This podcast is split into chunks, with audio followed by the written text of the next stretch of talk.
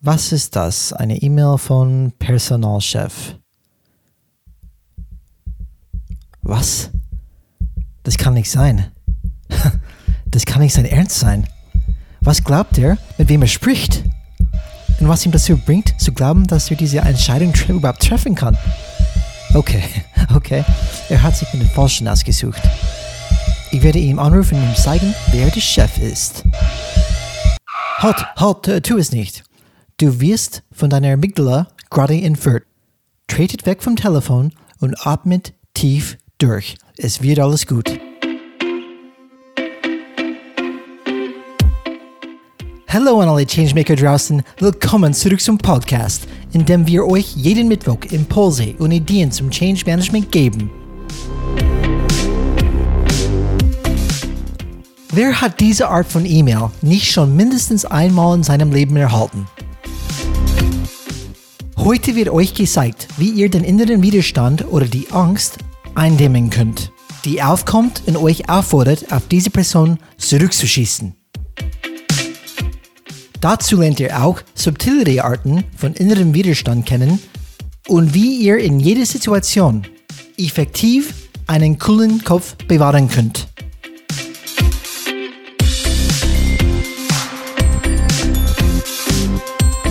So, willkommen zurück zu Folge Nummer 6, dein größter Feind. Heute geht es um Widerstand. Wir haben letztes Mal gesprochen über Hol dir das Yes und auch unterschiedliche äh, Möglichkeiten gezeigt, wie man das schafft. Aber leider ist es nicht so einfach, wie du es denkst. Man wird Widerstand erfahren.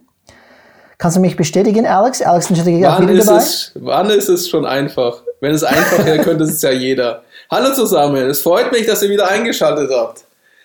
Wir sind schon Folge 6, die Reise geht weiter. Die Achterbahn fährt. Ich bin gespannt auf den ersten Looping. Vielleicht schaffen wir es heute, wer weiß. Aber wir haben heute die, das Thema Widerstand ähm, in zwei Teilen. Ähm, das erste Teil, was wir heute besprechen werden, ist innerlicher Widerstand. Die zweite Teil, das heißt die Folge, die folgt, wird darum gehen, das externe Widerstand. Okay, wie, wie damit will, Was für ein innerer Widerstand, Brian? Was ist denn da los? Ich kenne nur externe. Komisch, oder? Seltsam, ja, genau, oder? Das, ist, das, ist, das ist komisch, dass irgendwie oft dieses Thema äh, ignoriert wird. Aber fangen wir heute das Episode an, wie wir so oft tun, mit einem Zitat. Ich werde meins erstmal sagen. Meins kommt zum Beispiel von Stephen Pressfield von seinem Buch The War of Art. Und ja, ich meine The War of Art, nicht The Art of War. Das ist ein ganz anderes Buch. Und ich habe es übersetzt. Das heißt, die meisten von uns haben zwei Leben. Das Leben, das wir leben und das nicht gelebte Leben in uns. Zwischen diese beiden besteht Widerstand. Okay. Hat das Interessante Sinn Aussage. Ich weiß nicht, ob das, ich, vielleicht, vielleicht kann man so sagen, dass es mehr als zwei Leben dann sind. Es gibt viele kann auch sein, mögliche Leben, die ich nicht lebe. Ich hätte genauso Skilehrer sein werden können, der in der Welt umherreist. Weltweit, international. Oder ich hätte auch ganz woanders hingehen können von der Karriere. Vielleicht wäre ich ja Buchhalter geworden. Na gut, Buchhalter ist nicht realistisch, aber ja. Meinst du von wollen oder, oder können? können, definitiv können. Was er damit sagen möchte, das kann er auch ein bisschen erklären. Ähm, er sagt, jeder strebt nach etwas. Jeder hat einen Traum, ähm, irgendein Optimalszenario, wie wir oft davon sprechen. Und was Leute von diesem Optimalszenario zurückhält, ist Widerstand. Und das werden wir einfach dann heute einfach in tiefer reintauchen. Was für ein Zitat hast du mitgebracht heute, Alex? Ich habe ein arabisches Sprichwort äh, reingebracht, das auch praktisch unser Themenkern am besten anspricht. Willst du ein Land verändern, verändere deine Stadt. Willst du deine Stadt verändern, verändere deine Straße. Willst du deine Straße verändern, verändere dein Haus. Willst du dein Haus verändern, verändere dich selbst. Mhm. Das geht darum, was auch schon Gandhi gesagt hat, mit diesem schönen Zitat von ihm, du musst der Wandel sein, den du in der Welt sehen willst. Also es geht wirklich darum, was wir auch heute besprechen werden mit inneren Widerständen. Wenn wir über das Thema Change und Change Management sprechen, vergessen viele, dass es auch es geht um eine Entwicklung der Führungskraft, weil es geht ja um neue Denkmuster, die wir mit aufnehmen müssen. Und es findet sehr selten in der Praxis statt, dass man sich selbst verändert. So müssen ja alle anderen sich verändern, nicht ich selber. Ich bin ja schon perfekt oder ich kann ja schon alles. Sowieso. Äh, dann musst du dich auch, wenn du dich selbst verändern möchtest, musst du dich selbst hinterfragen, was man sehr selten tut. Muss ich mich auch selbst manchmal ertappen dazu. Und es gehört trotzdem zum Steuerauftrag der Führungskraft. Es muss also praktisch die Devise gelten, wenn du Teil der Veränderung sein möchtest oder die Veränderung auch gestalten möchtest, musst du zuerst dich selbst verändern dich selbst hinterfragen. Weil es werden ja neue Muster von dir äh, verlangt. Du musst dich ja weiterentwickeln. Also was musst du an dich selber ändern? Und jemand muss ja den ersten Schritt machen. Und als Führungskraft, wer ist ja nicht besser als du, oder? Nur so bekommen wir diese Erneuerungsfähigkeiten hin, die notwendig sind. Mhm. Das ist eine super Überleitung ähm, zu, zu, das, zu, zu, zu meiner Einleitung zu dieser ganzen Folge dann heute. Ähm, Als wenn das vorbereitet gewesen wäre. Komisch, oder? Äh, komisch. Wir werden immer besser. Ähm, ich glaube, in, wenn man die, diese typische Change Management Lektüre dann kennt, kennst, man spricht immer von Widerstand, aber Widerstand mit den anderen, mit den anderen Leuten. Was wir, wir erfahren Widerstand gegen uns zum Beispiel oder gegen dieses Change. Aber man muss wirklich weit schauen, bis man jemanden findet, der über das innerliche Widerstand spricht. Dementsprechend werden wir weit über die Tellerrand heute schauen, weil wir finden das nicht in die typische um, Change Management Lektüre. Leider, aber es ist ein sehr wichtiges Thema. Und das heißt, wir müssen weiterschauen als die typische Lektüre, die wir schon kennen, äh, und wir müssen auf andere ähm, Bereiche dann schauen. Und komischerweise werden wir heute anfangen mit Biologie. Wie war es dein Biologiestunde warst du gut in Biologie damals, äh, Alex? ja, definitiv habe ich sehr gerne Blätter damals gesammelt. Und dann, wie es um die biologische Chemie ging, war ich ein. Na gut, lassen wir das Thema. Nein, Vielleicht ich war nicht so. Also das Thema war wirklich für mich nie so wichtig. Und okay. ich war froh, wie ich das auch nicht mehr behandeln musste. Ich könnte wahrscheinlich gar nicht mehr aufzählen, was für Vögel gerade draußen vor meinem Fenster fliegen. Vielleicht ist es eine Amsel? eine Schwalbe? Keine Ahnung. Eine Krähe? ich weiß es nicht. nee, eine Krähe ist Focus, es nicht. Alex. Focus, focus. Auf jeden Fall. Ich bin gespannt, was du da uns da mitbringst. Weil Biologie in ein Business-Podcast, da bin ich echt gespannt. Psychologie wäre mir noch klar, aber Biologie? Genau, aber es ist wirklich ein, ein biologisches Thema. Ähm, da steigen wir damit heute rein. Und ich habe dieses Thema oft gehört, aber nicht in, in Change Management Lektüre, eher außerhalb. Zum Beispiel Seth Godin, eine berühmte Marketing-Spezialist, spricht immer über die Lizard Brain, die Echse-Gehirn und auch über Widerstand. Ähm, ich habe auch in persönliche, in meiner Führungskräfte-Weiterbildung auch oft über die Neandertaler-Hirn gesprochen oder gesprochen bekommen. Ähm, aber im Effekt, genau, genau. Wir sprechen ähm, von diese Amygdala, heißt es dann auf Englisch, auf Deutsch Mandelkern. Und die Mandelkern ist dieses primitives Gehirn. Ich bin mhm. kein Wissenschaftler, das, das werden die Wissenschaftler draußen bestimmt gleich erkennen, aber ich kann mindestens hoffen, hoffentlich das gut genug erklären. Das Mandelkern ist das erste Gehirn, die wir hatten. Das war die erste Entwicklung. Und ähm, das ist an sich dieses primitive Gehirn. Und dieses primitive Gehirn ist verantwortlich für die emotionale und irrationale Verhalten, die wir haben. Das heißt, es steuert Emotionen und auch viele ähm, ähm, irrationale Verhalten, die Menschen haben. Zum Beispiel, ich sage heute, ich möchte abnehmen, in nächster Sekunde esse ich einen Hamburger. Ähm, diese, diese primitive Gehirn steuert diese Geschichten und dann obendrauf auf diesem Mandelkern ist unser modernes Brain, unser modernes Gehirn, die Neokortex. Und diese Neokortex ist für diese rationale ähm, Denken an sich dann ähm, verantwortlich. Und wenn wir einfach an das Thema ähm, Mandelkern denken, das war damals sehr effektiv, weil das steuert an sich diese Flucht- oder Kampfreaktion. Und damals, in, in vor, vor tausenden Jahren, wenn wir mit diesem Säbelzahntiger, ähm, diese typische Geschichte, wenn wirklich Gefahr, Lebensgefahr über jede Ecke gelauert hat, wir haben diese ganz schnelle Reaktion einfach gebraucht. Das Problem ist, dass diese wirklich täglichen Gefahren sind nicht mehr da. Das heißt, diese lebensbedrohlichen. Deswegen haben wir das eine neue Art, also wir haben diese Ängste nicht einfach dann abgelegt, sagen, oh super, gibt es keine, keine Gefahren mehr Jetzt sind die Gefahren für uns andere Sachen, zum Beispiel ein Kommentar bei Instagram oder Kritik in einem Meeting oder Druck vom Chef. Und auch wenn die nicht lebensbedrohlich sind, wird dieser Mandelkern oft, es erkennt eine Gefahr und wird aktiviert. Und wird aktiviert und übernimmt, aber bevor ich da einsteige, hast du von dieses Thema jemals gehört, Alex? Diese, diese typische primitive Gehirn, wie es uns dann steuern kann? Definitiv. Und äh, erstmal natürlich im äh, Führungskraft-Kontext-Thematik ja hier, wo man das genau weiß, dass man auch von sich selber erkennt, dass man teilweise immer noch diese Flucht- oder Angriffsinstinkt äh, hat und diesen Reflex dann hat, da, oh, der kritisiert mich, den muss ich jetzt angreifen, oh mein Gott, oder ich gehe, ich gehe, ich rutsche den Tisch immer weiter runter und werde immer kleiner, weil alle auf mich einreden in diesem schönen Meeting, wo es um irgendwelche unschönen Themen gehen. Aber das andere ist ja auch aus Marketing-Sicht nutzen wir das auch gerne. Also versuchen wir technisch das manchmal zumindest bei gewissen Produkten anzusprechen, um einfach einen Lustkauf auszulösen. Über genau. Sachen, die man überhaupt nicht benötigt. Und kein, äh, kein guter Marketeer versucht dich nur über die Fakten, Daten zu überzeugen sondern auch über die emotionale genau. Ansprache. Und die emotionale Ansprache ist auch vor allem auf dieses Gehirn ausgerichtet. Absolut. Und bitte behaltet das genauen Gedanken, weil das kommt eine echte, geile, interessante Geschichte gleich dazu. Ich, hab, ich kenne diese Geschichte vorher, vorher nicht.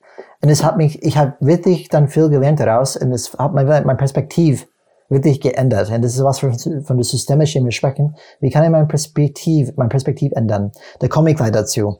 Und das Mandelkern hat einen Vorteil. Das heißt, das Mandelkern, wie gesagt, ist ganz unten ähm, unter diesem neuen Neokortex und es hat Priorität. Das heißt, wenn das Mandelkern aktiviert wird, das heißt, wenn man irgendwas sieht oder erfährt, die diese Mandelkern ähm, als Bedrohung ähm, in sich, äh, äh, wie sagt man das, erkennt, dann hat es einen Vorsprung über den Neokortex. Es ist immer ein paar Millisekunden schneller als das neue Gehirn, wo man denken kann und rational denken kann. Und das heißt, das heißt ähm, tatsächlich Amygdala Hijacking oder Mandelkern kapern. Das heißt, das Mandelkern übernimmt alles. Und weil es immer die Priorität hat, übernimmt diese Mandelkern und auf einmal der Mensch agiert nicht mehr normal, nicht mehr rational.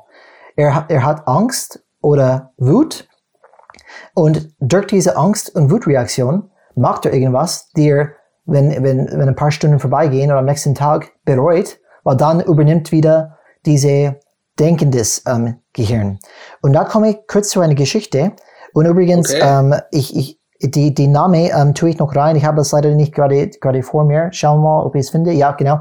Daniel Goleman heißt der. Daniel Goleman hat das Buch geschrieben, Emotional Intelligence, emotionale mhm. Intelligenz ähm, in 96 und er, und er, und er examiniert diese, diese, diese interessante dann ähm, äh, Übernahme von das, das Hijacking, das Malokern hijackt den normalen Neokortex und wie damit umgehen kann. Und Leute, die sehr emotional intelligent sind, können genau mit diese, diese Widerstand, das heißt diese sofortige, sofortige Reaktion von Mandelkern, damit umgehen. Und die Geschichte ist folgendes. Es gab ein, eine sehr gute Rechtsanwalt, und der Rechtsanwalt hat einen Gehirntumor gehabt, Tumor gehabt und in seiner Neokortex. Und die haben ihn operiert und diese Tumor ähm, erfolgreich rausgenommen. Aber leider haben die die Verbindung zwischen das Neokortex, das neue Gehirn, und das Mandelkern, das alte Gehirn, getrennt. Mhm. Und erstmal alles gut. Ähm, er ist rausgekommen, okay, er könnte ähm, ganz normal sprechen, äh, denken und so weiter aber er konnte keinen Job halten. Er hat seine Frau verloren, das heißt, die sind ähm, ähm, auseinandergegangen und er konnte sich selbst nicht wissen oder, oder feststellen, warum. Das, dann ist er zu einem Spezialist gegangen, zu die beste Spezialist, die, wenn es darum geht, die Verbindung, weißt du, wie diese, wie diese Verbindung funktioniert. Und der, der, diese, diese Arzt hat ganz viel unterschiedliche psychologische Tests gemacht mit diesem Patient. Mhm. Und alles ist 100% gut rausgekommen. Könnte alles. Aber, und das ist jetzt wieder inter interessant, es ging darum, einfach einen Folgetermin zu vereinbaren. Und die Rechtsanwalt könnte über die nächsten zwei Wochen jeden Tag sagen, was die Vorteile, Nachteile sind, wenn die einen Termin an diesem Tag dann machen. Aber der Rechtsanwalt könnte keine Entscheidung treffen. Er könnte nicht entscheiden, wann er diesen Termin haben wollte. Und warum? Weil das Mandelkern steuert die Priorisierung. Das heißt, das Mandelkern entscheidet. Es arbeitet mit das Neokortex zusammen. Es hat diese ganzen Informationen. Aber was entscheidet dann, ist nicht eine Gedanke, es entscheidet ein Gefühl, eine Emotion, die von das Mandelkern gesteuert ist. Und jetzt wird es für mich auch war richtig interessant. Das Mandelkern ist nicht dumm. Das Mandelkern zum Beispiel sammelt über dein ganzes Leben emotionale Intelligenz. Das heißt, es speichert Erfahrungen in Form von Emotionen. Nicht okay. von verbale, nicht von verbalen Denken. Das heißt, es ist nicht so, dass Mandelkern einen Satz zu dir sagt, es sagt dir ein Gefühl. Und dieses Gefühl ist dein ganzes Leben lang gesammelt. Das heißt, du hast irgendwas gemacht, du hast diese Erfahrung gemacht. Irgendwas gemacht, diese Erfahrung gemacht. Und diese, diese Erfahrungen werden in Emotionen gespeichert in das Mandelkern. Und das heißt tatsächlich, äh, es gibt eine emotionale ähm, Intelligenz, oder wie heißt es dann tatsächlich, wie er es genannt hat, Wisdom of Emotions, Weisheit deiner Emotionen. Und wir kennen das als Bauchgefühl. Und jeder denkt, das Bauchgefühl ist dumm oder ich kann, sollte nicht so entscheiden. Aber tatsächlich, diese, diese Bauchgefühl hat Intelligenz. Und es ist nur eine, eine andere Art zu kommunizieren. Und dein rationales Gehirn sagt, okay, ich kenne alle Informationen, aber die Entscheidung ist gesteuert durch das Mandelkern. Und das war für mich dann sehr interessant, dass immer ein Gefühl steuert, was, was du entscheidest. Du hast ganz viele Informationen, das wird verbinden, verbunden mit dem Gefühl, aber ohne diese Mandelkern, das heißt, es ist nicht alles schlecht, das brauchst du, eine Entscheidung zu treffen. Was sagst du dazu? Ich glaube, die Geschichte habe ich auch schon mal gehört, so ähnlich, mhm. aber nicht mit dieser Schlussfolgerung, die du jetzt gerade gesprochen hast. Was mich eine, okay. eigentlich habe zwei Fragen, wo mir da einfallen. Die erste, was hat das mit Widerstand zu tun? Die zweite Frage ist, ja, äh, bedeutet aber, wenn ich schlechte emotionale Erfahrungen gesammelt habe, also alte Muster, alte Denkmuster, mhm. wie soll ich dann mit den neuen klarkommen? Weil dann muss ich eigentlich mein Bauchgefühl misstrauen, oder? Weil das, das geht ja nur von der alten Situation, von alten Kontexten aus, nicht von den neuen. Genau, so ich beantworte natürlich diese erste Frage, was hat das mit Widerstand zu tun? Das Mandelkern ist ja die Quelle für diese innerliche Widerstand, die uns ganz viele Probleme machen kann weil es sofort agiert. Es greift zu Flucht oder Kampf, wenn wir eine Gefahrenssituation erkennen. Aber ganz ehrlich, wenn der Chef mir Druck macht, es ist keine lebensbedrohliche Situation, auch wenn es vielleicht mich erstmal dann so, so fühlt. Und ich was ich damit sagen, mein Job, mein Leben, ja. mein Lebenssinn, ja. meine Wohnung. Die sind Ängste, die natürlich haben, aber trotzdem wirst du es überleben und trotzdem wirst du einen anderen Job finden. Was ich damit meine ist, wir sollten hier, wenn wir über das Mandelkern sprechen, das nicht als Feind sehen, weil es ein Bestandteil ist, die wir brauchen, vernünftig dann zu leben. Weil was ich gerade ansprechen werde, ist, diese Mandelkern bringt Widerstand hoch. Das ist allerdings nicht schlecht. Und genau was du gesagt hast, Alex, die, die Emotion ist nicht ausreichend. Das heißt, wie du sagst, du hast Erfahrungen gemacht, aber auf einmal gibt es eine neue Variable da, die es vielleicht anders sein könnte. Warum es anders sein könnte dieses Mal? Und diese, diese Widerstand zum Beispiel ist nicht alleine, alleine ähm, ein Problem. In Effekt, auch das Mandelkern ist nicht ein Problem. Ähm, aber wie du sagst, wenn zum Beispiel du eine Erfahrung immer gemacht hast, alte Muster ist drin, und auf einmal gibt es eine neue Variable, warum es dann auf einmal anders sein könnte. Das heißt, dein Bauchgefühl sagt, nee, aber dein Neokortex, dein neue rationale Gehirn sagt, oh, dieses Mal könnte es funktionieren. Und wenn du die beide bundelst, dann kannst du diese innerliche Widerstand, die du spürst durch den Mandelkern, über übernehmen oder durchgehen oder ein neues Muster schaffen. Und deswegen so, warum wieder, es hat genau mit Widerstand zu tun, weil der Mandelkern, Mandelkern dafür verantwortlich ist, für diese krasse Widerstand, die man spürt innerlich. Das heißt, das Angst, ich muss weglaufen oder ich muss kämpfen, ich muss irgendwas, irgendwas machen, damit ich wegkomme von der Situation. Und du wirst oft dieses Gefühl haben in Change Management. Und das zweitens ist, wir müssen, wir brauchen beides. Wir brauchen diese, diese, diese denkendes Hirn und das emotionales Gehirn und die, die Kombination daraus erlaubt uns, das ist emotionale Intelligenz, die beste Entscheidung und die beste Handlung dann zu schaffen. Und wir werden einfach jetzt, jetzt besprechen, wenn sowas passiert, wenn meine Mandelkern mein Gehirn oder mindestens probiert, mein Gehirn zu hijacken, zu kappern. Was mache ich dann? Dass ich dann praktisch was Falsches mache, was ich nicht tun möchte. Oder was in dieser Situation nicht passend wäre. Alex, kannst du an Zeiten erinnern in deinem Leben, wo dein ähm, denkendes Gehirn gekappert worden ist? Ja, bei einem Meeting, ähm, wo ich praktisch sehr stark von einem Kollegen kritisiert worden bin und angegriffen worden wurde. Okay. Fachlich, aber auch persönlich. Und dann habe ich gesagt, habe ich wirklich dann mehr auf die Fluchtreaktion gemacht. Das heißt, ich bin kleiner geworden, ich bin stiller geworden und habe mich verschlossen. Okay. Ich glaube, und ich das fast wäre das eher weg. Die Reaktion wäre. ja, du hast ja gerade, bei mir stehen diese Themen gerade wieder an, nach der Krise, wenn die große Change-Themen wieder bei mir aufkommen. Bei mir sind die gerade alle all on hold, okay. aber die habe ich noch vor mir mit sehr, ich habe sehr viele Schnittstellenthemen und das wird spaßig sein, die alle mit denen zu besprechen, wo es dann wieder um Silo-Kämpfe teilweise gehen könnte. Okay. Aber du und bist ich, ja mittendrin, so wie ich weiß, oder? Ja, ich bin mittendrin. Das heißt, ich habe über letzte Woche, ich glaube, ich kann mindestens an dreimal erinnern, wo meine Manualkern probiert, definitiv, ähm, manchmal erfolgreich, ähm, meine, mein deckendes Gehirn zu kappern. Das hat definitiv ähm, ein paar Mal passiert. Und wenn man Kinder hat, man erlebt es fast täglich.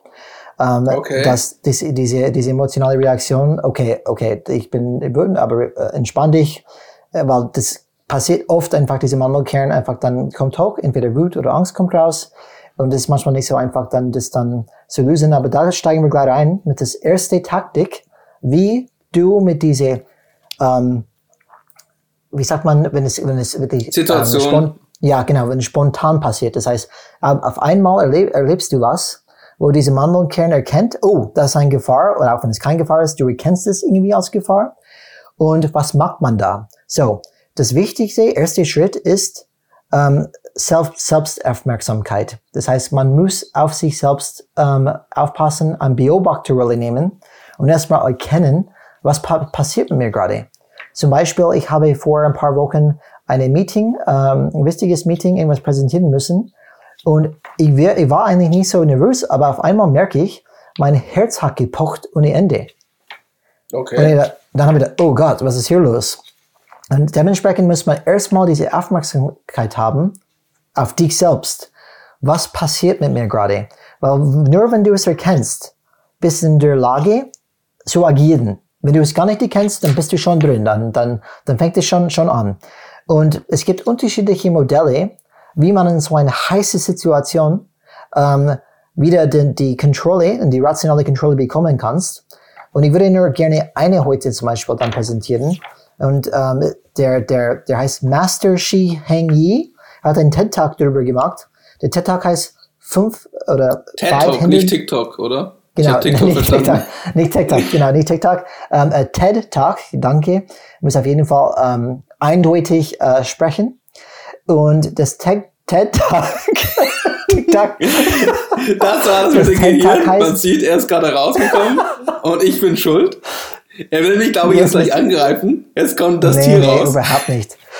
Tief atmen. Tief atmen. Nee, das ist überhaupt nicht. Um, ähm, das TED Talk heißt Five Hindrances to Self-Mastery. Und der, der Konzept heißt RAIN. RAIN ist ein, ein um, ähm, Akronym für, für, vielleicht auf Deutsch, Regen. R-A-I-N. Mhm. Und das erste R steht für Recognize, das heißt erkennen, was gerade passiert spüre ich krasse Emotionen? Bin ich, habe ich gerade Wut, erfahre ich gerade Wut? Ähm, pocht mein Herz? Geht mein Blutdruck hoch? Ähm, habe ich dann Angst auf einmal? Merke ich, oh Gott, jetzt bin ich angegriffen, jetzt, jetzt geht's mir gar nicht gut, was mache ich jetzt? Ähm, ich werde gleich dir sagen, ich werde gleich was sagen, die, die alle sagen. Ähm, diese, diese, das muss man erstmal erkennen. Das ist der erste Schritt. So, ähm, das erste Thema, recognize. Das heißt, erstmal erkennen, was gerade passiert mit mir. Es ist ein Gefühl, starke Emotionen, was passiert gerade. Der zweite Schritt, damit man überhaupt ähm, das Mandelkern ein bisschen unter Kontrolle bringen kann, ist Akzeptanz. Akzeptieren der Situation, wie es ist. Du wirst kritisiert, Druck gemacht, was auch immer. Probier es erstmal, diese Beobachterrolle zu nehmen, zu akzeptieren, wie es ist und neutral zu bewerten. Kann gut sein, kann schlecht sein, aber erstmal diese Akzeptanz, ich akzeptiere einfach, wie es ist, erlaubt ein bisschen ausatmen. Oh, okay, äh, ich werde nicht gleich explodieren. Ich akzeptiere die Situation erstmal, wie es ist, auch wenn es schwierig ist. Die, die dritte Schritt mit diesem I, das ist RAI, RAI, investigate. Investigate ist halt investigieren oder, oder nachschauen. Nachschauen heißt, frag dich, warum diese Emotionen auf einmal hochkommen. Um was geht es hier? Warum hast du Angst? Warum hast du Wut? Was passiert gerade? Damit du diese rationale Gehirn einschaltest. Willst du analysieren.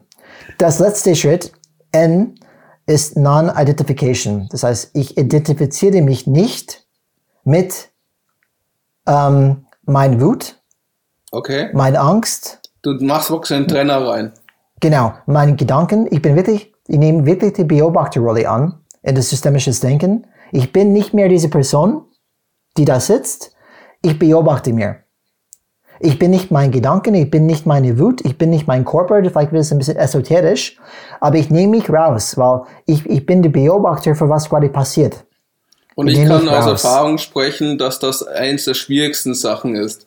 Wir haben auch in unserem Change Management Modul ja, äh, in diesem Seminar, am Anfang ja genau auch so eine Methode gelernt.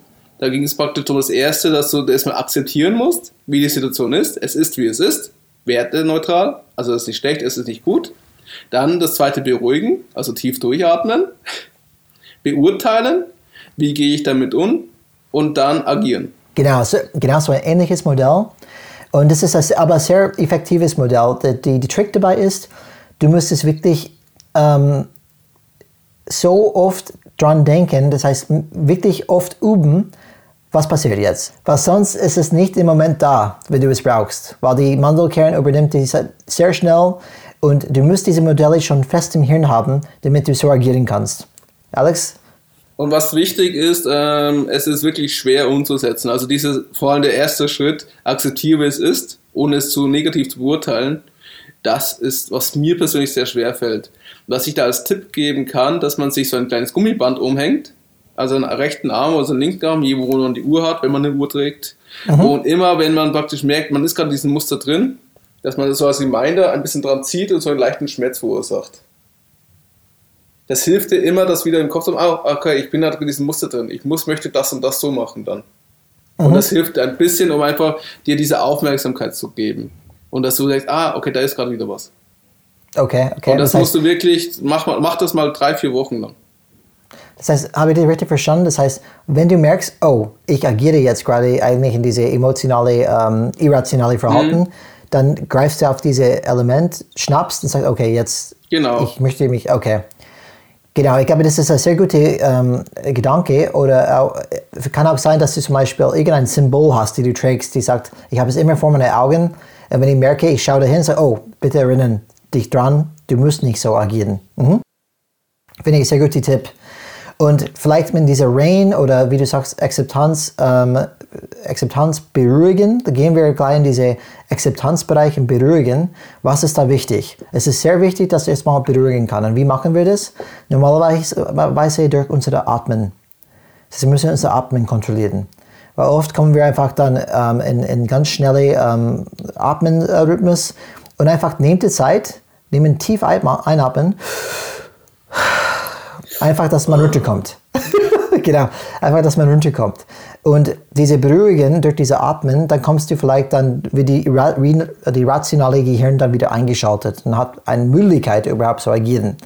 Ansonsten bist du schon gekappert und gehst einfach mit und dann am nächsten Tag bereust du, was du gerade gemacht hast. Was hier halt wichtig ist, dass es für jeden Menschen unterschiedlich schwer ist, das zu schaffen.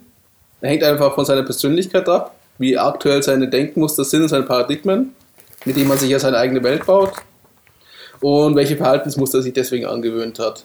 Und manche schaffen das wahrscheinlich leichter, manche schwerer ist. Aber wichtig ist, glaube ich, hier, dass der erste Schritt ist, zu erkennen, okay, ich habe diesen Widerstand, also diese Herausforderung, und ich muss daran arbeiten, wenn ich was anderes schaffen möchte.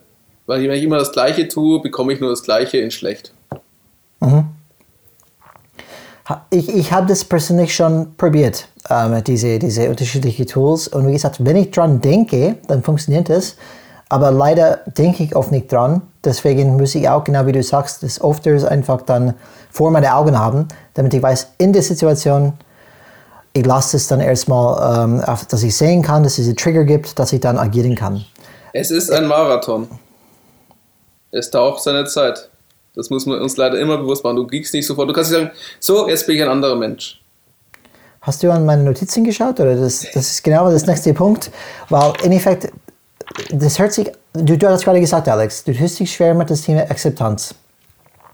Das, das Situation akzeptieren, wie es ist. Und ich, da möchte ich ein paar Glaubenssätze mitgeben, ein paar innerliche Haltungsthemen mitgeben, die es leichter machen wird, solche Situationen zu akzeptieren. Und das erste wäre, du bist, ähm, du laufst einen Marathon und keinen Sprint. Genau wie du gesagt hast. Weil wenn ich einen Marathon laufe, wenn ich eine langfristige Sicht nehme, dann ist diese Einzelsituation nicht so schlimm. Das ist nur eine ganz kleine Momentaufnahme. Es ist nicht Leben oder Tod. Weil was zählt, ist die langfristige Sicht. Und das hilft vielleicht bei das rationale Denken, dass es in dem Moment denkt, okay, das ist eine Situation, das wird nicht über das Leben entscheiden. Ich bin für die langfristige Sicht da, für das Marathon. Und das vielleicht hilft als, als innerliche Haltung, ich bin langfristig dabei, ähm, das ein bisschen besser zu akzeptieren. Ja, ähm, ich, das ist das große Problem bei uns. Also, das kenne ich ja von mir selber auch zum Thema Abnehmen. Immer schön, dass wir das Thema Abnehmen nehmen. Aber es ist halt ein Thema, das uns anscheinend uns zwei zumindest begleitet. Ja. Aber wir wollen alles jetzt sofort haben. Ich will die 5 Kilo jetzt sofort verlieren. Und bin dann frustriert, wenn ich eine Woche Sport mache, dass ich noch keine Ergebnisse dann sehe. Oder wenn ich meine Ernährung gestellt habe, dass ich halt nach einem Anfangserfolg sehr schnell gar keinen Erfolg mehr sehe. Und das über längeren Zeitraum. Und das ist ganz, ganz normal menschlich eigentlich. Wir müssen uns halt klar sein, dass wir auf das, wie sagt der äh, Simon Sinek, das unendliche ja. Spiel einlassen. Es geht nicht darum, was zu gewinnen, es geht nicht darum, einen Sprint zu gewinnen, es geht um einen Marathon, es geht darum, im Spiel zu bleiben. Und dafür musst du halt dir bewusst sein, es wird immer seine Zeit brauchen. Mhm. Dann komme ich zu meinem zweiten äh, Glaubenssatz oder das zweite Gedankenmuster. Ist, das habe ich gelernt von Stephen Covey und seine Seven, uh, Seven Habits of Highly Effective People. Das ist ein sehr wichtiger Mentor für mich an sich. Und es geht darum, fokussieren auf was du beeinflussen kannst. Da kommen wir auf dein Zitat wieder zurück, Alex. Was mhm. kannst du als Mensch beeinflussen? Du kannst nicht diese Mensch gegenüber beeinflussen, was er sagt. Doch, die anderen sollen sich ändern. Bitte. Ja, genau, genau, Gleich, genau. sofort, umfassen. Das sollen andere Menschen werden. Nur dann funktioniert das. Nur dann kann ich meine Erfolg haben. Wenn ich einen anderen Chef habe, wenn ich andere Mitarbeiter habe, dann bin ich erfolgreich. Sonst nicht. Verwirr bitte richtig... unsere Zuhörer nicht, Alex. ja, Wie, das war gerade ein bisschen ironisch. Ich weiß, Ironie okay, ist bei Podcasts noch schwerer zu erkennen. Es geht halt darum, genau was Brian sagt, man kann, es ist sehr schwer, andere Menschen zu bekehren oder zu verändern. Das lernen wir auch, haben auch am Anfang aus dem Systemischen versucht, euch darzustellen, liebe Zuhörer. Und es geht ja eher darum, dass du diesen Fokus, diesen Aufmerksamkeitsfokus auf dich lenken musst, auf das einzige Menschen, den du uns sich wirklich ändern kann. Und das ist man selber. Arbeite an deiner Insel, weil die anderen Inseln sind ja am Horizont, weit entfernt. Absolut. Die kannst nicht ändern. Und dieser Fokus, dieser Fokuswechsel, okay, was kann ich in dem Moment beeinflussen überhaupt? Das hilft, diesen Fokus überhaupt wieder zu erkennen. Okay, ich habe überhaupt den Fokus, ich bin ja einfach nicht übernommen von meinen Emotionen. Und das hilft einfach in dem Moment einfach, das wieder die richtige Spur zu bekommen. Und vielleicht noch ein Tipp, das Humor behalten. Humor ist sehr wichtig. Das heißt, man muss manchmal vielleicht als, als einfach als Comedy-Show dann sehen, weil manchmal erlebt man wirklich eine Comedy-Show, weil du bist nicht die Einzige, die irrational ähm, ähm, handelt. Andere Menschen haben genau das Problem mit dem innerlichen Widerstand. Und wenn die Situation einfach unmöglich ist oder sagt, ähm, das hilft, hilft oft mit einem Humorfilter, die Situation zu sehen, sagen, okay, eigentlich ist es, wenn ich diese Geschichte erzählen würde zu meinen Kindern später, würden die alle lachen, weil es eigentlich ähm, lächerlich ist. Ja, kennen wir viele Geschichten, die wir im Berufsleben erlebt haben. Von Prozessen bis zu Meetings. Ich kann dir ein Beispiel geben, meine, meine Kinder, die hören am besten gern meine Arbeitsgeschichten. Und die lachen, es hört sich lustig an, aber ich erzähle dann echt, dann echt lustig, aber das ist die Realität tatsächlich, was ich erzähle. Ich sehe schon, dass das nächste Kinderbuch kommt. Ja, und die lachen sich zu Tode. Weil für die ist es auch einfach unglaublich äh, lustig und unglaublich ähm, unreal. Wie kann das dann sein? Ähm, aber das ist dann was, was dich dann, wenn du es erzählst und lustig erzählst, es gibt dir dann ähm, einen anderen Blick auf die Sachen. Und du kannst dich viel besser damit umgehen, weil es eigentlich ist eigentlich eine ganz lustige Geschichte. Ähm, ich kann eine Geschichte weitergeben als Beispiel, die meine Sehr Kinder gerne. nicht für, für möglich behalten. Ähm, meine, meine erste Job musste ich eine sehr wichtige Präsentation vorbereiten für den Chef. Und ich habe es natürlich gemacht. Gehe ich rein, ich war ziemlich nervös. Ich gehe in, mein, in, der, in den Büro von meinem Chef, gehe ich rein und er hat einen riesig langen Tisch gehabt. Weißt du, dieser typische Tisch, wo du sagst, du eine sitzt auf die andere Seite, die andere auf der anderen Seite und habe schreien, bis die andere ist. Und da sitze ich direkt neben ihm. Das war Mittagszeit, ungefähr direkt nach Mittagszeit. Und er sagt, okay, Herr Folsom, fang mal bitte an. Wir sitzen direkt, direkt gegenüber. Wirklich ungefähr einen halben Meter weg. Nur ich und ihm in diesem Raum. So, fange ich an. Was macht er? Er nickt ein. Er schläft ein. Bei meinem ersten Satz. Dann habe ich gedacht, oh Gott, was mache ich jetzt? Wache ich ihn, sollte ich ihn aufwachen oder, oder keine Ahnung? Habe ich sogar probiert, ihn aufzuwachen. Ein paar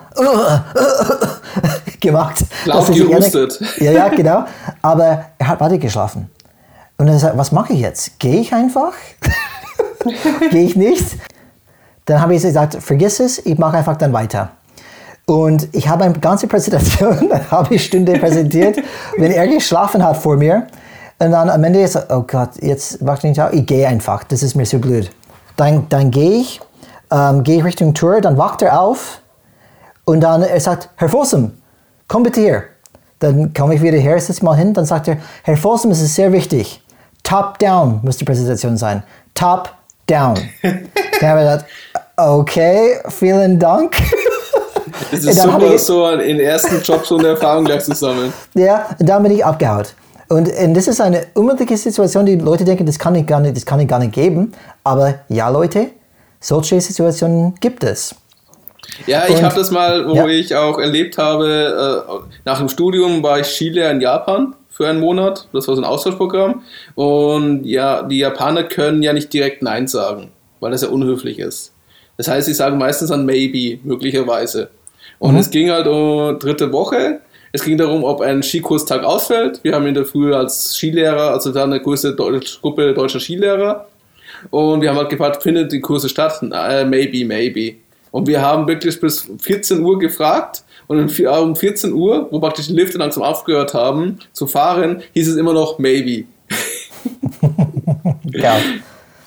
Also da kann definitiv, aber auch, es gibt genug Geschichten, die du nach ein paar Jahren Beruf, Arbeit, Berufsleben wirklich erzählen könntest. Ich glaube, es wird ein gutes Kinderbuch werden, Brian. ja, ich habe, ich hab, äh, ohne, ohne Lügen, ich habe wirklich dann mindestens 40 solche Geschichten, die genauso skurril und ge- genauso verrückt sind. Und wenn man die Humor nicht beibehält, dann kann man mit solchen Situationen nie umgehen. Weil was wäre eine Alternativperspektive, die ich nehmen könnte? Er nimmt mich nicht ernst, diese Firma ist einfach unter alle Sau, ich bin nicht ernst genommen, ich gehe. Oder, oder ich bin der Opfer, er hasst mich oder, oder was auch immer. Ähm, aber ich könnte das ganz schnell eigentlich dann relativ gut ähm, wegbekommen, weil es war einfach lustig für mich. Es war einfach unglaublich. Lieber habe ich so eine Geschichte, als ich, ich bin froh, dass es passiert ist, weil äh, wenn es nur die Präsentation wäre, ich würde wahrscheinlich nicht mehr dran denken. Und ich denke immer wieder zurück und muss dann immer lachen. Genau so, so wie meine Kinder. Besser so als anders. Absolut. Und so, die sind, die sind ein paar, es gibt natürlich mehrere. Du musst für dich die Glaubenssätze finden, die für dich passen. Aber bitte denk Glaubenssätze an, einfach dann, oder, oder innerliche Haltungsthemen an, die dir helfen, mit Akzeptanz umzugehen. Dass dir erlauben, okay, ich kann die Situation akzeptieren, weil ich alles langfristig sehe. Es ist ein Marathon, kein Sprint. Oder ich habe meinen Sinn für Humor nicht ver- verloren. Oder zum Beispiel, ich bin, ähm, ich bin nicht mein Job. Viele überidentifizieren mit der Job. Das heißt, was passiert in meinem Job, ähm, hat das komplette Einfluss auf das Rest meines Lebens. So, jetzt haben Und- wir die Hälfte unserer Zuhörer verloren. Super, Brian. Ja, das ist ja so. Äh, Ein Job ist wichtig und du kannst Leidenschaft dazu, haben, aber wenn es deine komplette Identität ist, dann bist du fremdgesteuert. Weil vieles Oh, kannst du nicht das wird auch kontrollieren. noch ein spannendes Thema werden. Das müssen wir auch Ja. noch für nochmal eine Folge, für eine Folge aufheben. Der Fremdsteuerung, absolut, absolut. Und du kennst es, Alex. Nimm einen Athlet, jahrelang Profifußballer. Was macht er danach? Er spielt nicht mehr. Ist er immer noch ein Fußballer? Wer ist er dann? Diese Identifizierung mit was man macht muss man aufpassen sein. Weil wenn man das hat, kann, vieles kann man nicht kontrollieren. Und wenn ich das so nah an mir dran lasse, wenn mein, mein Chef mich kritisiert, und das ist alles, was ich habe, und seine Meinung ist das Ultimative, dann spiele ich ein ganz gefährliches Spiel. Mhm. Ja, das ist, das stimmt. Kann ich so unterschreiben. Was ja auch vielleicht dir noch hilft, ist, dass du, es gibt ja, das habe ich von der Sonja Radias aus einem Buch von ihr, ähm, gestalte, gestalten sie, sonst werden sie gestaltet. Mhm. Da geht es auch um dieses Selbstmanagement. Und da hat sie auch so ein Thema mit einem Reflexionsrat. Das ist von einem Biologen und Philosoph Roberto Maturana äh, entwickelt worden. Und da geht es einfach darum, dass du abends dir kurz Zeit nimmst, den, den Tag betrachtest oder den Samstag den nimmst und dann immer dich fragst, du bist zurück, schaust auf deine eigene Situation und dann fragst du dich, mache ich das, was ich tue? Danach entscheidest du, entscheidest du über die Richtung deiner eigenen Vorgehensweise. Wenn ich mag das tue, mache ich mehr davon. Wenn ich nicht mag, tue ich weniger davon und versuche es dann am nächsten Tag oder in der nächsten Woche es zu praktizieren. Mhm. Und dann wieder Reflexion, also Art zur Liste. Und wichtig ist, dass man das schriftlich macht. Also mit so einer ganz einfachen Frage, du kennst ja diese Achtsamkeitsbücher etc., die behalten ja die ganzen gleiche Methodik. Dass man sich immer am Abend oder einmal in der Woche einen Zeitpunkt nimmt, um das sich einfach so selbst zu reflektieren. Also dieses Zurücktreten. Nur so okay. weißt du nicht, ob du on track dann bist, wenn du was Neues möchtest. Und, und das heißt, wie ich das von dir interpretiere, das heißt für mich, du identifizierst dich nicht mit dem Job, weil du sagst, das gefällt mir nicht, das passt nicht mehr zu mir. Aber nicht, das gefällt mir nicht, ich bin schlecht. Ja, du kannst jetzt sagen mit deinen Tätigkeiten, also was mache ich in meinem Job? Mhm. Zum Beispiel, ich habe jetzt die 20. Excel-Liste gebaut oder die 15. PowerPoint-Präsentation für die Geschäftsführung. Gefällt das dir? Gefällt es dir nicht? Wie fühlst du dich dabei? Mhm. Willst du mehr davon machen? Willst du weniger davon machen? Also gehst praktisch von der Jobperspektive, ich bin Führungskraft, bla bla bla für digitales Marketing oder was auch immer, oder ich bin Mr. E-Commerce bei Maschinenbauer XY, mhm. Mhm. Ähm, zu den Tätigkeiten. Und die Tätigkeiten sind ja fließend. Und du kannst und ja hast du für dich einen Kompass erschaffen. Weil du weißt dann, was mag ich in meiner Tätigkeit, was mag ich nicht. Aber ich probiere das zu verbinden mit Widerstand. Warum ist das eine Hilfe für die Leute mit Widerstand, diese Übung? Weil ähm, praktisch das ist ähm, das Verhalten. Also wenn ich weiß, wo ich, also es geht ja darum, dass du bewusst dich ja über diese Denkmuster auswirkst, diesen Widerstand bewusst zu machen. Mhm. Und du kannst das ja immer, wenn du zurücktrittst und auf der eigene Situation schaust, kannst du mit der Frage sehen, aha, da ist ein Widerstand da. Und das ist aber praktisch, was ich neu machen möchte. Also muss ich mehr davon machen. Das heißt, was einfach also. Hier, genau, es geht nicht darum, praktisch, also in diesem Beispiel das zu nehmen, würde ich eine Korrektion machen. Ähm, ich habe ein neues Optimalszenario für mich entworfen, also ein neues Verhaltensmuster. Mhm. Und entspricht es dann, dann ist die Frage nicht, mag ich das oder was tue ich, sondern es ist die Frage, entspricht es meinem neuen Selbstbild? Ist es, als ob, wenn ich es so tue, als wäre ich der beste äh, Redner der Welt, was musste ich dann tun? Und entspricht es dann dies? Das wäre dann das die Frage. Du hättest dann eine andere Frage dann in diesem Reflexionszyklus drin. Mhm, okay. Und ich glaube, was du, was du, ist auch eine gute Überleitung, weil, von was wir die ganze Zeit gesprochen haben, war eher eine ähm, sehr, sehr erkennt, äh, wie sagt man das, eine Erkenntnis. Widerstand. Genau. Und na, das meine ich nicht. Es war ein Widerstand, den du sehr schnell erkennen kannst. Weil wir sprechen mhm. von das Mandelkern übernehmen, starke Emotionen starke ähm, Signalen, da passiert was. Aber es gibt natürlich auch die innerliche Widerstand, da, da sprichst du, da hast du es gerade angerissen, die nicht so offensichtlich ist. Ja, diese Und, Hoffnungslosigkeit, sich ausgeliefert fühlen. Oder auch, wo soll ich damit anfangen? Ja, und die sind eher Nebeneffekte, diese, diese, diese After-Effekte. After und da springe ich gleich ein, wenn du sagst, was machen wir mit diesem innerlichen Widerstand, der nicht so offensichtlich ist.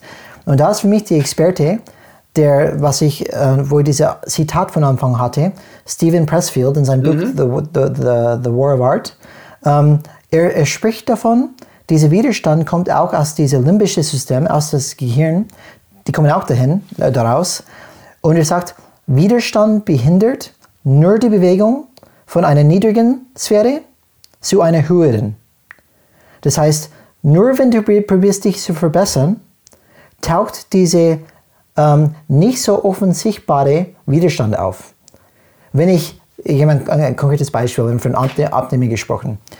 Mein Widerstand taucht auf, wenn ich etwas Gesundes essen möchte, aber nie auf, wenn ich einen Donut essen möchte. okay.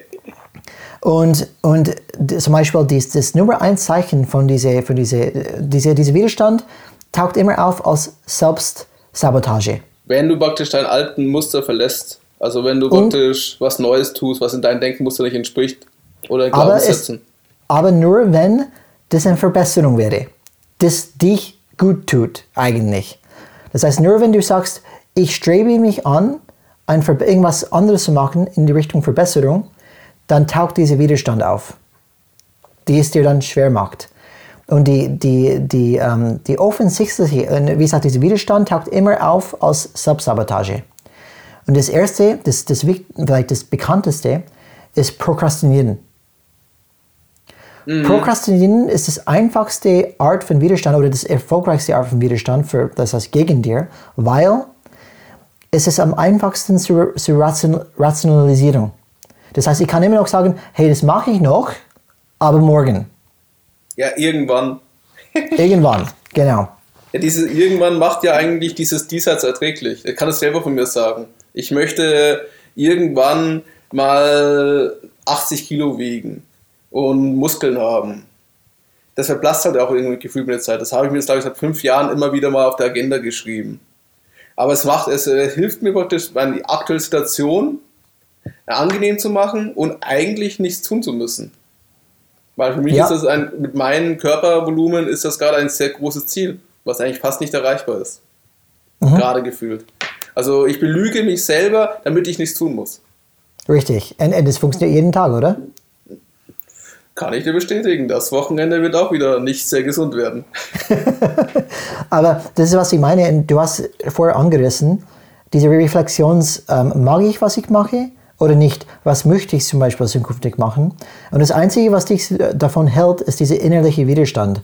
Durch Selbstsabotage, oh, das mache ich irgendwann, aber ich habe keine Energie jetzt oder keinen Bock drauf jetzt oder was, oder ich möchte nicht jetzt selbst reflektieren, das mache ich morgen. Ähm, und es gibt auch ein paar Glaubenssätze, die uns helfen, mit dieser sehr subtile oder dieses, diese un, unsichtbare Widerstand, innerliche Widerstand umzugehen. Das erste äh, die Art von Steven Pressfield kommt, ist, er nennt es Turn Pro. Werde ein Profi. Ein Profi, und wir sind alle eine Art Profi, weil wir haben alle Jobs, oder die meisten vielleicht, äh, die zuhören, zum Beispiel haben eine, eine Tätigkeit, wo die... Wo, wo, wo schön, dass du sagst, dass so Zuschauer, die arbeitslos sind, also Zuhörer. Finde ich gut, Fein. Immer optimistisch bleiben. ja, auch wenn die keinen Job haben, das ist auch kein Problem. Ähm, aber es geht einfach darum, dass die meisten Menschen wissen, wenn man einen Job hat, ob man das gern macht oder nicht, oder ob man gut fühlt oder nicht, du trotzdem tagst du jeden Tag auf und du machst was. Du stehst auf, du hast keinen Bock drauf, aber es ist dein Job, du bist ein Professional, du wirst bezahlt dafür, du gehst hin, du arbeitest, du gehst heim. Und das in diese Professionalität, die wir im Job haben, können wir genauso übernehmen für das Rest unseres Lebens. Ich nehme meine Tätigkeit als eine Diät zu machen, als Job vor. Es gibt keine Auswahl, ob ich das machen möchte oder nicht. Das, das ist Lebensaufgabe ein dann, oder wie? Nee, das ist einfach ein Muss. Es muss sein. Ich bin professional. Ja, aber das Wort müssen ist schon schlimm. Was ich damit meine, Turning Pro heißt, du nehme, verlassen wir das Thema muss, weil wie du sagst, das muss hat dann oft eine negative Tonalität dazu. Ähm, es geht einfach darum, du bist committed. Das heißt, mhm. du hast entschieden, du entscheidest, ich, natürlich triffst du die Entscheidung. Es ist nicht, dass du ein Sklave zu diesem Muss bist, dass jemand sagt, du musst in der Arbeit und so weiter. Das hast du für dich selbst vorgenommen. Ich Mit dem Bild kann ich besser leben. Okay, dann haben wir gesagt, für mich habe ich entschieden, das ist ein Muss für mich. Ein Muss ist für mich zum Beispiel täglich gesund zu essen als Beispiel. Ich, ich lasse die andere gar keine Option frei, weil wenn ich das mache, dann bin ich nicht wirklich committed. Und ein Professional heißt, ich bin committed. Ob ich gut fühle oder schlecht fühle oder was auch immer, ich habe committed auf diesen Weg und ich bleibe auch drauf. Das ist, was dann Steven Pressfield damit meint. Und natürlich, diese Muss, weil ich, ich, ich reagiere auch oft negativ. Das musst du machen. Dann sage ich, ich muss gar nichts. Mhm. aber, aber Außer Steuern das, zahlen und atmen. Ja, genau, genau. Aber es geht einfach darum, dass du sagst, ich habe mich entschieden für einen Weg und da committe ich dann wirklich. Und, und das heißt für mich zum Beispiel, wenn du diese du gehst Mindset mit dir selbst hast, den Vertrag ein. Ja, genau. Und wenn du diese Mindset hast, du sagst, dann Prokrastinieren ist keine Option mehr. Weil du hast committed, ich mache das täglich, ich mache das, wie ich versprochen habe, mache ich das Ding. Mhm. Und es hilft, mit diesem bisschen ähm, unoffensichtlichen Widerstand umzugehen, mit Prokrastinieren. Weil, wenn du committed bist, jeden Tag das zu machen, dann hat Pro Prokrastinieren keine Chance mehr. Ja, das hilft dir wahrscheinlich auch bei einem anderen Thema, was viele von uns ja dann haben, ist, wir haben viel zu viel zu tun, viel zu viel zu erledigen. Das ist ja auch eine Art Widerstand, mit dem wir kämpfen, dass wir einfach den Wald vor lauter Bäumen nicht sehen. Ich muss für meine Arbeit 20 Stunden investieren pro Tag gefühlt. Ich möchte noch Sport machen. Ich habe meine Familie oder meine Freunde und ich muss das irgendwie als und dann möchte ich auch mein eigenes Leben gestalten, meine eigene Persönlichkeit. Und da musst du dich eben mit, genau mit diesem Thema, was wir vielleicht einmal mit diesem Optimalszenario als eine eigene Folge daraus machen, musst du für dich den idealen Weg finden und dann auch aufgrund dessen entscheiden, was ist für dich wirklich wichtig, was brauche ich davon. Weil wenn du das nicht schaffst, lässt du dich zu sehr ablenken. Weil deine Aufmerksamkeitsenergie, wie wir schon mal das erwähnt haben, ist begrenzt. Du hast nur für mhm. einen Tag eine bestimmte äh, Energie, um sich um Sachen zu kümmern.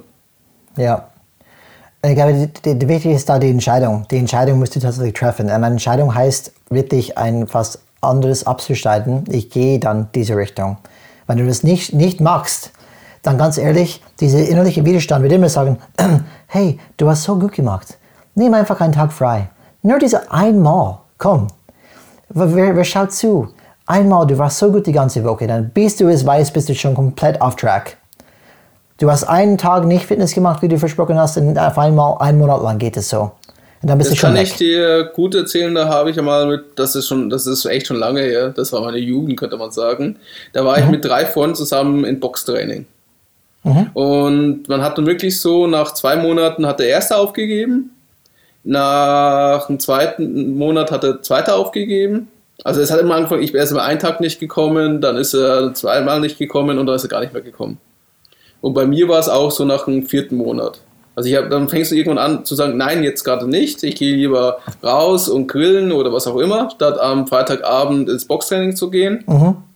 Und dann immer, ach, die erste Ausnahme, die zweite Ausnahme. Das ist ja genauso ja. mit unseren Podcast-Aufnahmen. Wir haben einen festen Tag und einen festen Termin dafür vereinbart. Und wenn wir genau. das nicht schaffen, warum auch immer, kann ja auch sein, Dafür ist das Leben zu wild. Sorgen wir trotzdem dafür, dass wir den Zeitraum einhalten und an einem anderen Tag in dieser Woche das aufnehmen. Damit genau. wir euch Zuhörern regelmäßig unseren Podcast liefern können. Ja, absolut. Auch wenn ihr es nicht wollt. du, du musst es hören. genau, dass wir wieder müssen. Ihr seid Sklaven unserer Folge. Und es gibt Widerstand ist zwecklos, wie die Borgs so schön sagen ja, Star Trek. Genau, genau. Ich habe auch so eine Geschichte, Alex, ähm, von meinen von meine Vertriebsseiten. Und das ist dann, das war sowas von, von krass, von, was von innerlichen Widerstand man gespürt hat. Und eine gute Beobachtung. Damals ist von meinem ersten Jahr in der Universität und ähm, in der Uni. Und mein bester Kumpel hat mich überzeugt, Brian, komm, wir gehen in, ähm, in ein Sales Training. Es ist eine Woche lang auf andere Seite des Landes. In Amerika ist verdammt groß. Um, und im Endeffekt im Sommer, was machen wir? Wir packen alles in unser Auto ein. Wir fahren quer durch das Land, drei Tage, drei Nächte gefahren, bis zum Nashville, Tennessee, das ist im Süden da, und ein wochenlang Sales School mitgemacht. Hartes, intensive Vertriebstraining. Jeden Tag. Und dann fahren wir wie Verrückten. Wir kriegen irgendeine Stadt zugeteilt. Diese Stadt war wieder ähm, zwei Tage weg, Richtung Norden nie da, nie da gewesen und das machen die bewusst. Die wollen nicht, dass du deinen dein Vertrieb in deiner Stadt machst. Weil dann die wissen, dass dieser Widerstand kommt, die Kumpels kommen vorbei. Hey, lass es einfach heute ruhen. Komm, du hast genug, genug gemacht. Fahren wir zum Strand. Und dass die Ablenkung, dieser Widerstand zu krass ist. Aber trotzdem, wir fahren, in, übrigens, zehn Kumpels von uns, wir waren zu zehnt, fahren wir alle gemeinsam zu dieser Stadt im Norden Was machen wir dann? Wir klopfen Tür zu Tür, viele Leute glauben das nicht. Wir klopfen Tür zu Tür und fragen, hey, ähm, habt ihr einen Platz, wo ich bleiben kann? und okay. nach zwei Wochen Suchen haben wir es gefunden. Bis dahin sind vier Leute schon zurückgefahren. Die ganze Zeit investiert, die ganze Geld, die sind in Nacht- und Nebelaktion über Nacht, ohne uns zu sagen, zurück nach Kalifornien gefahren. weil, weil es war zu viel für die. Jeden Tag, was mache ich jetzt hier? Eigentlich habe ich genug gemacht. Das reicht mir. Die fahren zurück. Und dann, wenn wir endlich einen Platz zu, zu, ausgewählt haben zu bleiben oder gefunden haben, haben wir gemerkt, nach dem Sales-Tag, der erste Sales-Tag, viele haben schon mit Rationalisieren angefangen.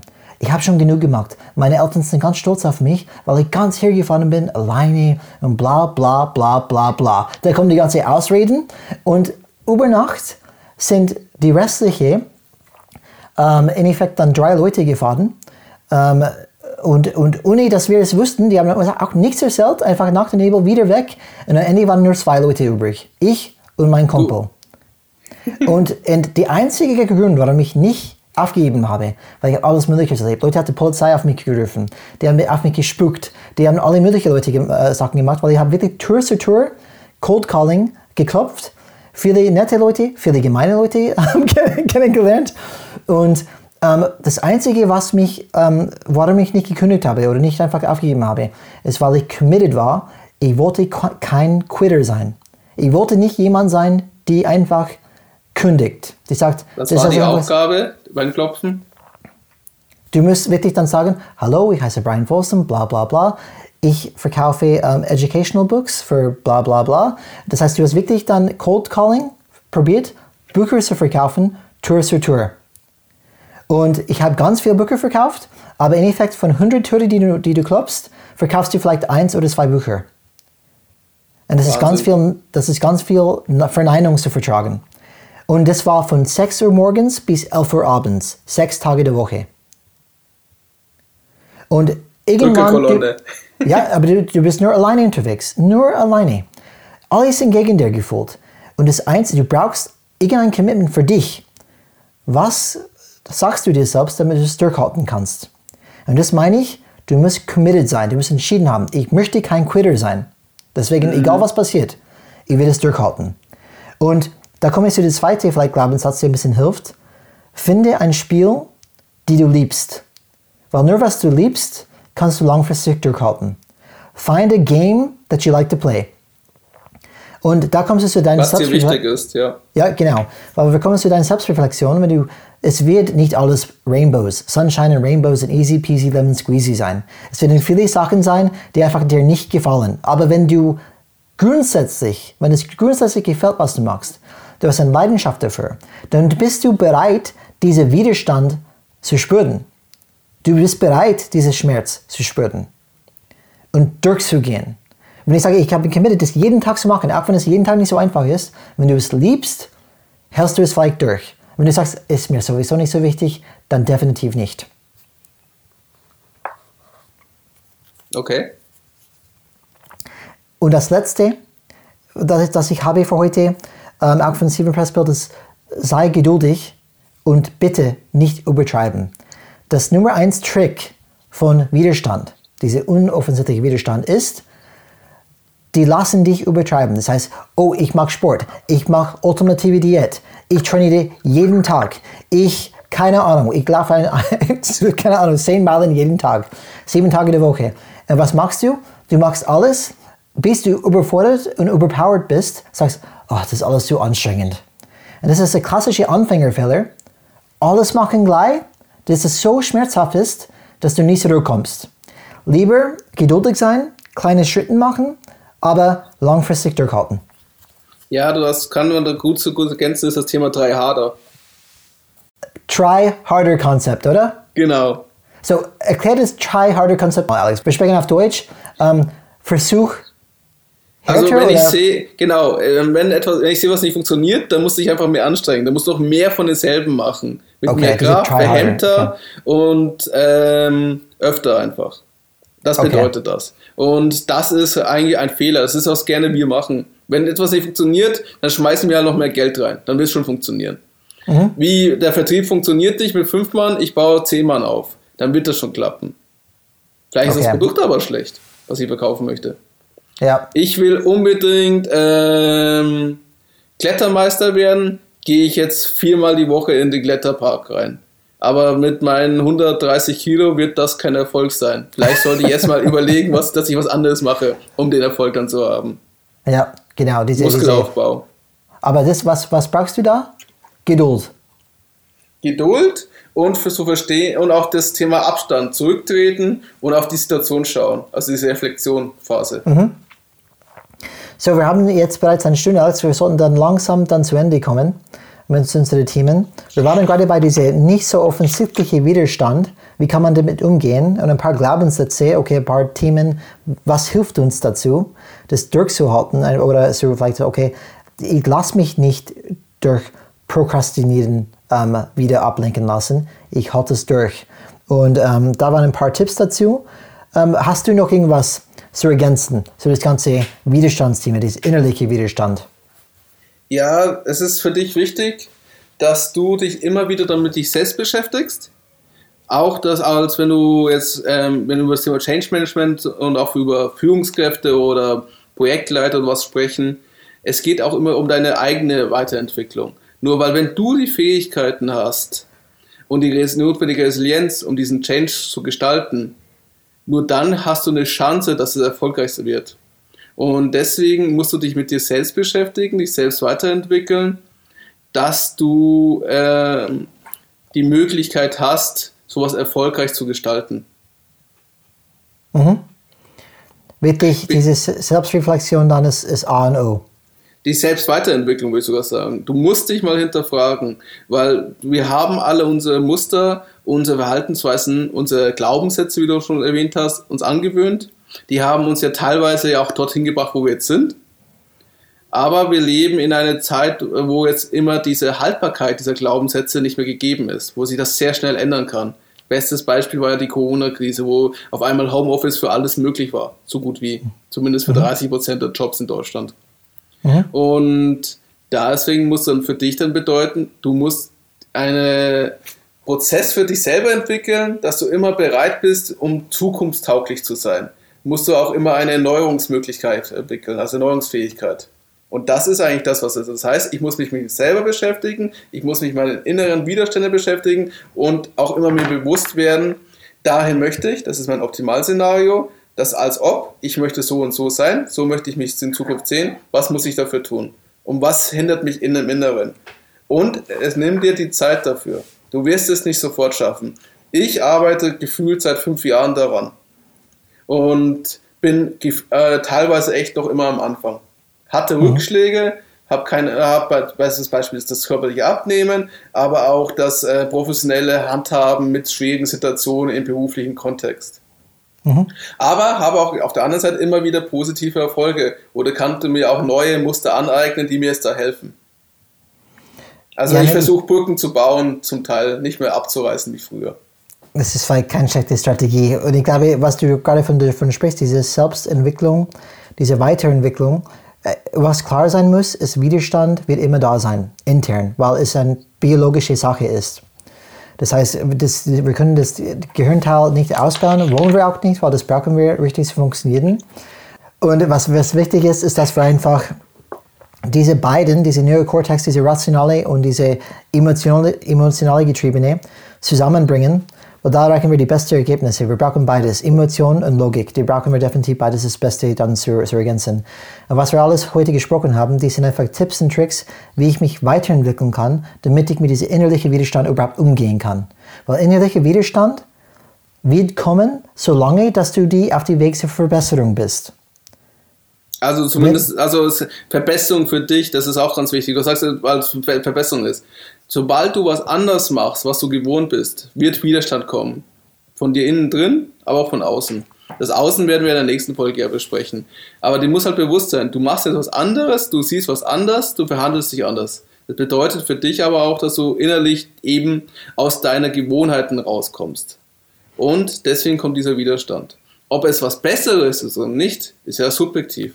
Aus deiner Perspektive ist es was Besseres deine äh, Eltern oder deine Frau können auch sagen, spinnst du, bist jetzt verrückt, du bist perfekt, wie du bist.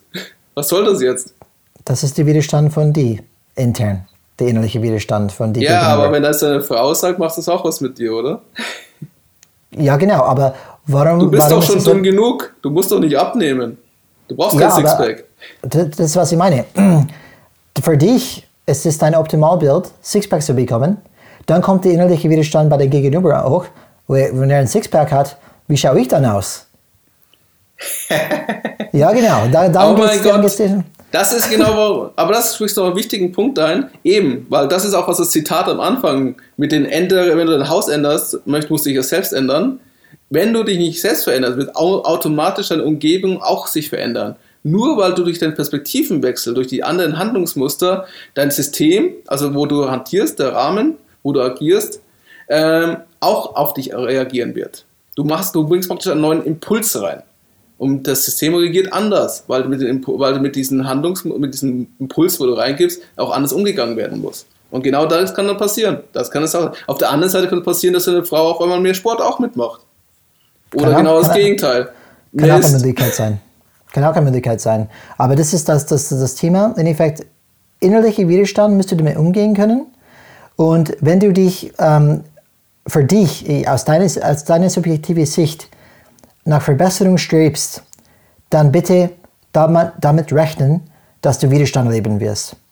Ähm, weil du musst neue Muster integrieren und das alles hat ein bisschen mit Schmerz zu tun und das, das Mandelkern möchte das nicht haben, die haben Angst davon. Sie würden, möchten ganz viele Sachen machen, das zu verhindern. Und nur wenn du diese innerliche Widerstand bei dir selbst damit umgehst, kannst du ein effektiver Change Manager sein. Weil du musst mit dem externen Widerstand umgehen und das wird deine innerliche Widerstand hochbringen und das musst du lernen, damit umzugehen, damit du nicht kaputt gehst in das ganze Prozess. Und dann, Sogar damit wächst. Also nicht kaputt genau. geht, sondern so wächst, dass du genau. dann nicht als Persönlichkeit erweitert, du machst deine Insel größer.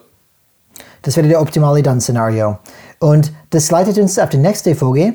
Okay, innerliche Widerstand haben wir besprochen, haben wir beleuchtet. Okay, was können wir machen, damit umzugehen? Aber dann müssen wir in das externe Widerstand gehen. Wenn wir irgendwas verändern möchten, werden wir Widerstand erleben. Wie gehen wir damit um? Und das wird die, die, das Thema von unserer nächsten Folge sein. Das heißt, unsere Folge wird heißen Let it be. Widerstand, es wird kommen. Lass es sein. Lass es kommen. Und wir zeigen euch nächstes Mal, wie du, du damit umgehen kannst. Wie du darauf vorbereitet bist. Es so war wieder eine amüsante Achterbahnfahrt. Danke dafür, Brian. Hat mir viel Spaß gemacht. Nochmal ein kleiner Hinweis für unsere liebe Zuhörer. Wo finden Sie die Shownotes, die Hinweise zu den Büchern etc.? Genau, die, Vielleicht die TED Talk? Der TED Talk, alles, was wir gerade besprochen haben heute, findet man unter changesrad.de Podcast. Und was sollte die Zuhörer wieder machen, Alex? Ähm, natürlich uns, wenn euch die Folge gefallen hat, fünf Sterne auf iTunes geben hilft uns, dass unser Podcast immer mehr Zuhörer bekommt. Empfiehlt es auch gerne weiter. Und wenn ihr Beschwerden oder Kritik habt, gerne über LinkedIn an uns schreiben. Wir gehen darauf eure Wünsche auch ein. Und sagt auch uns gerne, was ihr über das Thema innere Widerstände denkt. Was sind eure Erfahrungen dazu? Wir Absolut. freuen uns und wir werden uns auf jeden Fall auch wieder auch melden, wenn ihr uns schreibt. Versprochen. So machen wir es, Homie. Change is rad. Change is rad. Ich wünsche allen eine schöne Woche. Ciao. Ciao.